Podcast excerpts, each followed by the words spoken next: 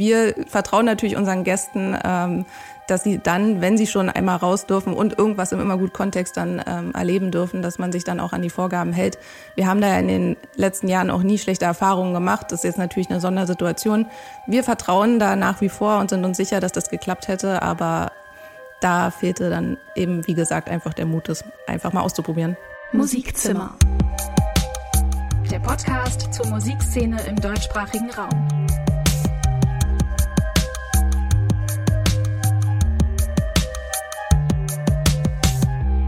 Das ist wirklich eine traurige Nachricht. Das Immergut 2020 wird nicht stattfinden. Gar nicht stattfinden, auch nicht mit Corona-konformem Gesundheitskonzept. Wirklich schade, denn das Immergut ist eines der Lieblingsfestivals hier von Detektor FM. Wir sind seit Jahren nicht nur Medienpartner äh, und haben regelmäßig mitgefeiert in Neustrelitz, sondern es ist oft auch sowas wie die Eröffnung der Festivalsaison, denn das Immergut ist schon ziemlich früh im Mai nämlich.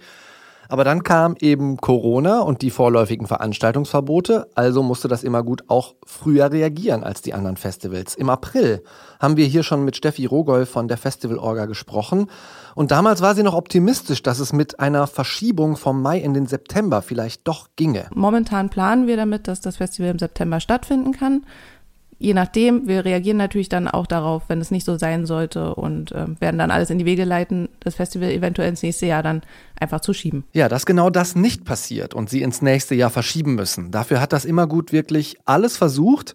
Was das alles war und warum es trotzdem dieses Jahr kein Immergut in welcher Form auch immer geben wird, das haben wir Steffi Rogol von der Festivalorga nochmal gefragt. Mitte August war das und da war die Absage gerade ganz frisch. Hi Steffi. Hallo. Ist das sehr schlimm für dich, das jetzt nochmal hören zu müssen? Also, ähm, dass ihr damals noch optimistisch wart, das im September noch machen zu können? Also tatsächlich ist ja der Optimismus noch gar nicht so lange her. Also wir haben jetzt erst vergangene Woche am Freitag erfahren, dass es ähm, nichts von uns geben wird in diesem Jahr. Also die Enttäuschung ist auch noch recht frisch und noch nicht so ganz verarbeitet. Ähm, ja, es war ein interessanter Sommer, den wir uns sicherlich alle anders vorgestellt haben. Also ich glaube, für das ganze Drama muss ich jetzt auch ein bisschen ausholen, ja. äh, wenn das okay ist. Ähm, also genau, du hattest ja schon gesagt, wir haben sehr früh entscheiden müssen, was wir mit dem Immergut-Festival machen, dadurch, dass wir den Festivalsommer öffnen. Ähm, haben es dann als eines der ersten und auch eines der wenigen Festivals dann verlegt und in den September und dann sah natürlich auch alles noch ganz gut aus, weil die Großveranstaltungen erstmal nur bis Ende August ähm, untersagt waren, wobei das natürlich auch von jedem Bundesland unterschiedlich war, eine Großveranstaltung nie definiert wurde und vor allem ähm, Mecklenburg da auch nochmal so ein bisschen Sonderregelungen hatte und ähm, vor allem die nette Regelung des Tagestourismus nach wie vor auch nicht ähm, erlaubt ist im Bundesland, so dass uns dann ähm, noch viele Fragezeichen hat es bei uns auf jeden Fall gegeben, so dass wir nicht wussten, okay, planen wir jetzt erstmal weiterhin mit einer 5000 Leute Veranstaltung oder müssen wir jetzt hier schon reagieren und etwas ändern, gerade weil wir auch alle in unserem Alltag noch nicht wussten, okay, wie wird sich die Pandemie entwickeln. Als wir im April gesprochen haben, da gab es, ähm, wie du gerade gesagt hast, teilweise noch gar keine Verbote von Großveranstaltungen oder nur vorläufige bis zum 31. August. In der Zwischenzeit wurde dann klar, wir werden Corona erstmal nicht los. Ähm, was habt ihr denn konkret versucht, um eine kleine Immergut-Version dann hinterher auf die Beine zu stellen, als sich abgezeichnet hat, naja, mit dem ganz großen Festival wird es wahrscheinlich nichts? Ähm, ja, also man konnte dann ja schon beobachten, dass Veranstaltungen mit bis zu 1000 Personen durchaus möglich waren. Ähm, das natürlich eher im Konzept von Autokonzerte oder ähm, auf Picknickdecken, so dass wir da schon gucken konnten, okay, was kann man davon vielleicht auf das immer gut adaptieren ähm, und was macht es dann aber auch noch so feierbar, dass es irgendwie was mit dem immer gut zu tun hat. Ähm, und so haben wir uns dann entschieden, dass wir eine Tausender-Veranstaltung machen wollen, also gerne machen wollen im September am, naja, zweitursprünglichen Festivalwochenende. Und nach ähm, einem schnellen Blick in die Finanzen ist es leider so gewesen, dass man wirklich, wenn man von 5000 auf 1000 Leute runtergeht, nicht alle infrastrukturellen Sachen oder ähm, alle Ausgaben einfach mal auch in, entsprechend teilen kann. Das geht dann leider nicht, so dass wir dann die Planung hatten für zweimal 1000 Tausender Veranstaltung.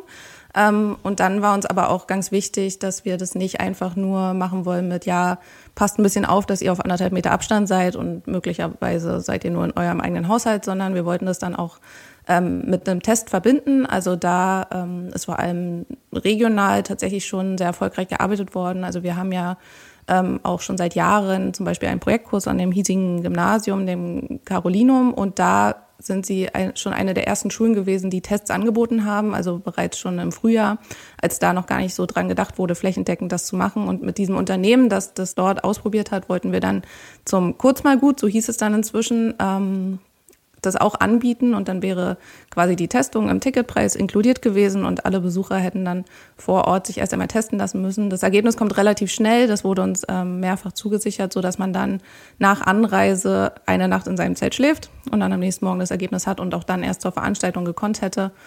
Und das war einfach eine Sicherheit, die wir unbedingt haben wollten und die uns da ganz wichtig war, dass dann sich alle sicher, sicher fühlen, was aber nicht bedeutet, dass wir dann so eine Art Safe Space geschaffen hätten, sondern dass dann natürlich immer noch wichtig gewesen wäre, okay, sobald ein Abstand nicht mehr gewahrt werden kann, dann musst du eine Maske tragen.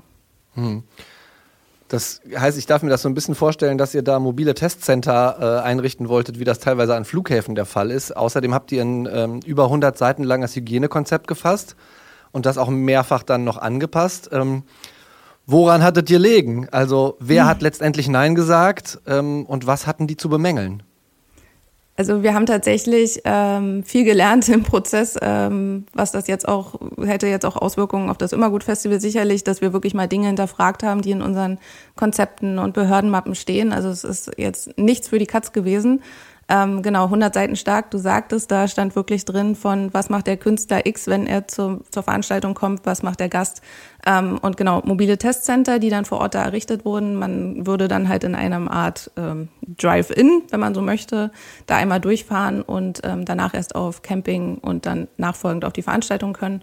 Ähm, viele Gespräche mit Stadt, Ordnungsamt, Gesundheitsamt ähm, haben wir dann schon hinter uns gehabt, so dass es dann eigentlich, wir haben immer von dem gelben Licht gesprochen. Ähm, es sah alles super gut aus. Ähm, das Gesundheitsamt war auch auf unserer Seite, die fanden das dann gut und mit den Tests und es war alles möglich.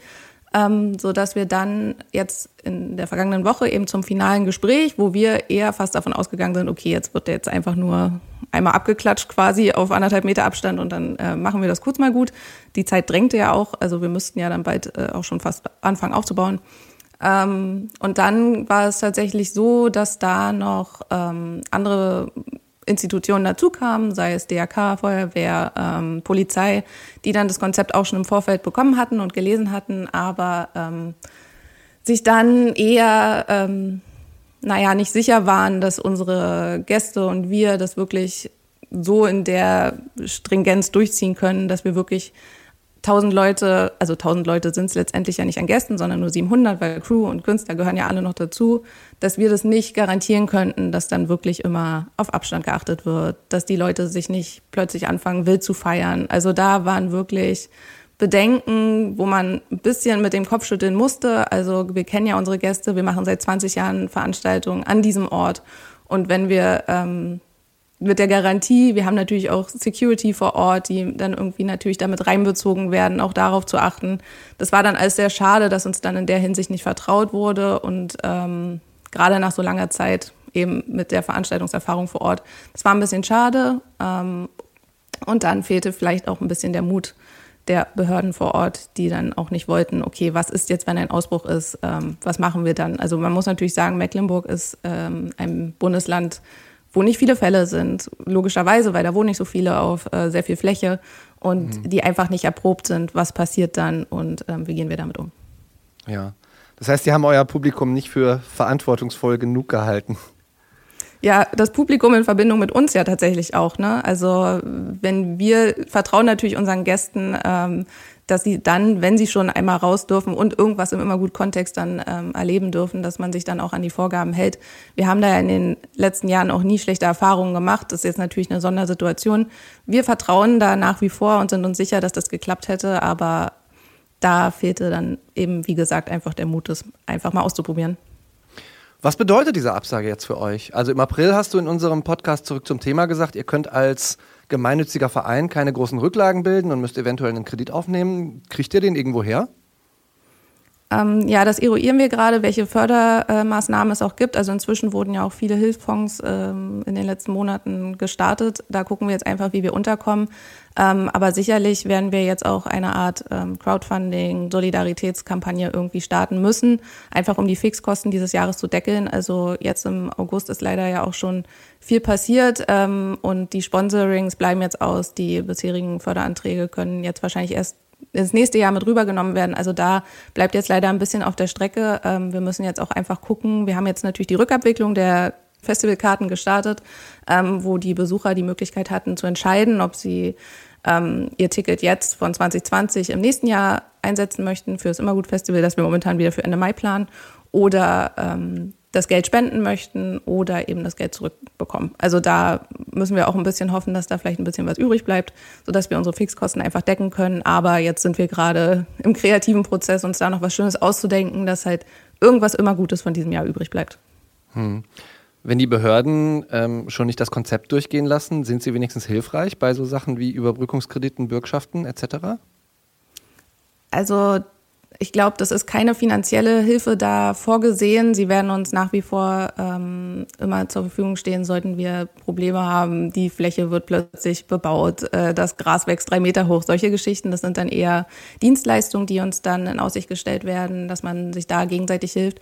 Man muss auch sagen, wir sind jetzt nicht verärgert über die Behörden. Also es war wirklich ein Prozess, den man auch zusammengegangen ist. Es war ähm, Wahnsinn, wie viel, wie viel Einsatz da auch von verschiedenen Seiten war. Aber letztendlich war es einfach ähm, die Mischung, ähm, die wahrscheinlich zu riskant war, aber das war wirklich eine wieder eine intensive Zusammenarbeit, wo wir dann auch sehr dankbar sind, dass uns da so viele geholfen haben und auch Hinweise gegeben haben, wie wir zum Beispiel unsere Konzepte neu schreiben können. Und jetzt ähm, genau, schauen wir einfach, ähm, wie es weitergeht. Wir sind jetzt erstmal dann auch wieder in der Planung, eben auf der Festivalfläche ein ganz normales Festival stattfinden zu lassen, je nachdem, wie das der Festivalsommer in 2021 aussehen kann. Aber ich sage jetzt immer, wir haben ein gutes Konzept in der Schublade, das wir dann einfach nochmal rausholen können. Hm. Viele andere Festivals haben auch teilweise auf den Support ihrer Fans gesetzt. Du hast jetzt auch schon gesagt, ihr habt das quasi euren, äh, eurer Community auch angeboten. Ähm, wie kann man euch sonst supporten und was könnte das Licht am Ende des Tunnels sein, außer vielleicht das Festival 2021 dann im Mai? Ähm, also ich glaube, die größte Hilfe ist tatsächlich dabei zu bleiben. Ähm, also ich bin tatsächlich sehr gespannt, wie ist es, wenn im nächsten Jahr alle Festivals wieder stattfinden können, vielleicht sogar nochmal neue Festivals geboren werden und sich ein Besucher vielleicht maximal für zwei davon entscheiden kann, ähm, wie werden sie die Treue halten. Und da hoffe ich einfach, dass sie zum einen natürlich bei uns bleiben, ähm, zum anderen sehr vielen Leuten davon erzählen. Und da ist es so ein bisschen, dass wir auf, einfach auf die Treue und die Freundschaft der Besucher ähm, angewiesen sind, ganz dringend. Und wir sind ein Verein, uns kann man jederzeit äh, spenden. Es gibt auch Spendenquittungen, die sind manchmal dann auch ganz ähm, praktisch für die eigene Steuererklärung, sodass ähm, man uns jederzeit helfen kann. Man kann uns immer schreiben und ähm, seine Hilfe anbieten. Vielleicht hat man ja auch eine Idee, wie man ein Festival besser gestalten kann. Vielleicht arbeitet jemand bei einem Gesundheitsamt und hat nochmal einen ganz besonderen Kniff für die nächsten Ausgaben. Also da sind wir immer offen für und lesen alles. Wir wünschen euch auf jeden Fall alles Gute. Das Immergut hat am Anfang der Corona-Pandemie noch auf eine Verschiebung in den September gehofft. Dann haben sie versucht, ein Corona-konformes Kurz und Gut Festival zu machen, um unter 1000 Leuten zu bleiben. Letztendlich haben die Behörden das trotz umfangreichem Hygienekonzept nicht erlaubt. Was das für das Immergut bedeutet, das hat mir Steffi Rogol von der Immergut Festivalleitung erzählt. Steffi, herzlichen Dank für das Gespräch und viel Erfolg im nächsten Jahr. Vielen Dank und spätestens bis dahin. Musikzimmer. Der Podcast zur Musikszene im deutschsprachigen Raum.